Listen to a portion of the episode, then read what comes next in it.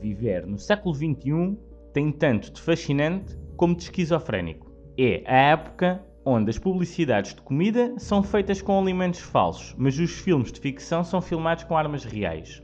Viver no século XXI é abrir um vídeo na net com o título Descascar alhos em 30 segundos e descobrir que o vídeo demora 9 minutos e 30. Em 2021 existe mais epiderme visível no Instagram do que no Museu de Ciência Natural. Viver no século XXI é conhecer gente que é contra o aborto e a eutanásia, mas defende a pena de morte. Viver no século XXI é lutar pelos direitos dos animais, mas ir a Marrocos andar de camelo. Viver em 2021 é fazer aulas de yoga, tai chi, venerar mestres, respeitar culturas milenares enquanto metemos indianos em contentores para apanhar framboesas e cerejas. E sim, acho que todos conhecemos um António qualquer, nome fictício, que os antigos armazéns e barracões sem quaisquer condições para alugar a imigrantes desesperados com fragilidades.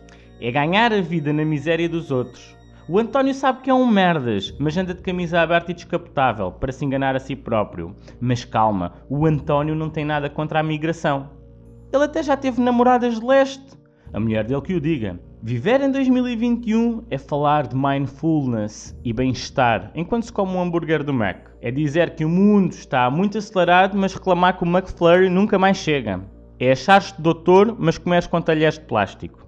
Viver em 2021 é viver em pandemia, poder ir beber um copo e ouvir música com o presidente dois dias antes das eleições.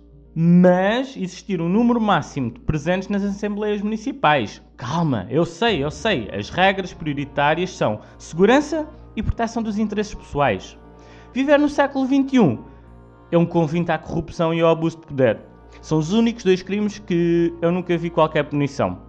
Viver no século XXI é ter um banqueiro em fuga com o próprio passaporte. Ter outro banqueiro com Alzheimer que se esqueceu de tudo, menos do pino do portão do seu condomínio de luxo.